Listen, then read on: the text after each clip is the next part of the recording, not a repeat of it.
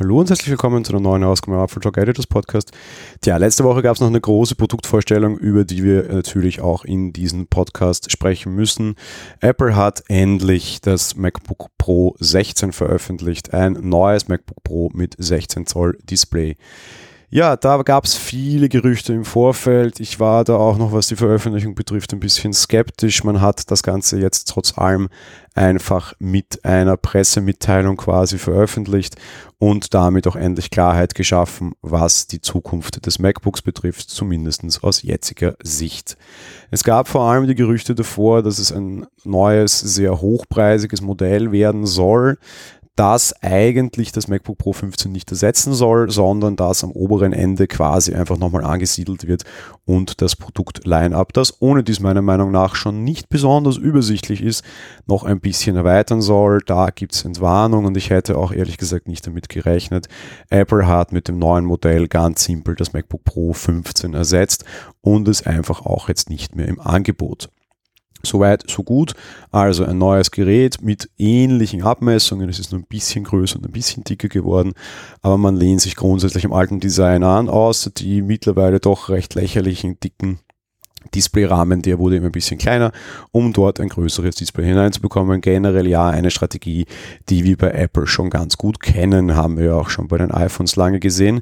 Und ja, wir haben es jetzt eben auch im MacBook Pro 15, dass es Platz für ein 16 Zoll Display hat und wir eben jetzt ein größeres Display geboten bekommen. Wir bekommen immer noch kein 4K Display, die Auflösung liegt bei 3072 mal 1920 Pixel, das entspricht einer Pixeldichte von 226 ppi.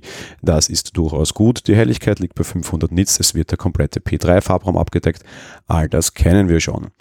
Was wir noch an Äußerlichkeiten haben, und das war vielleicht eine wesentlich größer erwartete Änderung, die Apple jetzt endlich auch durchgezogen hat, wir bekommen eine neue Tastatur. Ich bin ja ebenfalls ein Leid geplagt der alten Tastatur. Wir haben ja hier lange die MacBook Pro 15 Chroniken in diesem Podcast geschrieben, beziehungsweise ich sie für euch eingesprochen.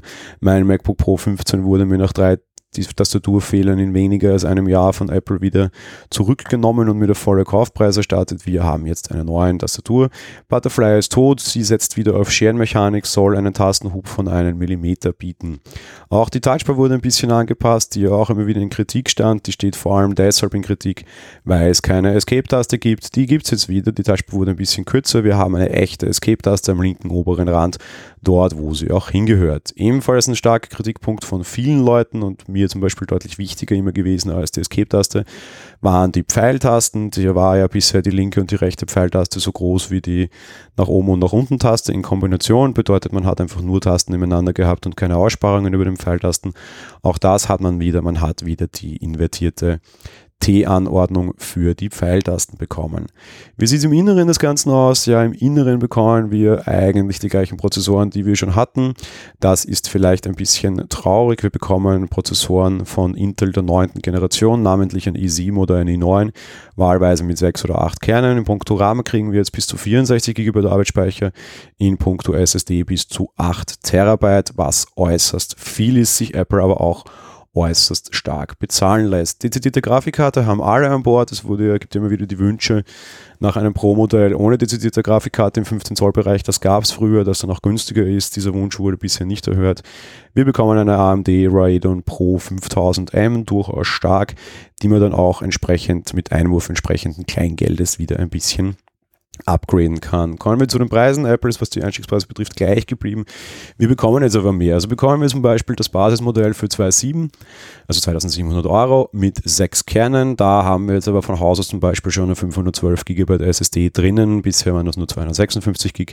Das Modell mit acht Kernen in der Basiskonfiguration beginnt bei 3199 Euro. Upgrades sind wie immer durchaus teuer. Wenn ich auf die 64 GB Arbeitsspeicher will, was ich zum Beispiel wollen würde, muss ich 960 Euro zusätzlich latzen. Wenn ich auf die 8 Terabyte SSD will, was vielleicht doch schon ein bisschen viel ist, muss ich gar 2640 Euro bezahlen. Schaut mal raus auf den Markt, was so ein Terabyte SSD-Speicher kostet. Aber das war bei Apple ja durchaus immer schon so. Die maximale Ausbaustufe ohne Softwarepakete, da kann man noch immer Software dazu bundeln, kommt dann auf 7139 Euro. Tim Cook hat getweetet quasi mit You ask for it and here it is. Wir haben danach gefragt, ja, das haben wir. Die große Frage ist nur eher, warum es so lange gedauert hat, bis Apple uns erhört hat. Endlich wieder eine vernünftige Tastatur, die auch hält, ist durchaus eine Anforderung, die man stellen darf. Es hat allerdings viele Jahre gedauert, bis Apple uns die gegeben hat. Wir haben viele Reparaturprogramme gesehen, auch Geräte, die direkt zum Start in Reparaturprogramme kommen, alles durchaus lächerlich. Ja, wir wollten eine Escape-Taste, ja, wir wollten wieder vernünftige Pfeiltasten. Und vielleicht wäre ein bisschen größeres Display oder weniger lächerlich dicke Rahmen, alles ganz nett. Fakt ist, das Apple MacBook Pro 16 sieht aus jetziger Sicht nach einem sehr interessanten Wurf aus. Die Frage, wie die Zukunftsfähigkeit ist, bleibt mal dahingestellt. Ein modernerer Prozessor wäre sehr wünschenswert gewesen. Die gäbe es nämlich schon von Intel und wie der ARM-Wechsel äh, mal dann stattfinden wird, ist die andere große Frage. Viel Geld für viel Leistung. Die Einstiegsmodelle sind durchaus auch geeignet. Die werden wir in wenigen Wochen sicherlich auch günstiger auf bei Drittanbietern sehen. Ein schöner und interessanter Wurf. Warten wir mal, was das erste große Gate sein wird, weil wie wir hier auch immer sagen, ein Gate wird kommen. Das war's für die heutige Folge. Wir hören uns morgen wieder. Bis dahin, ciao.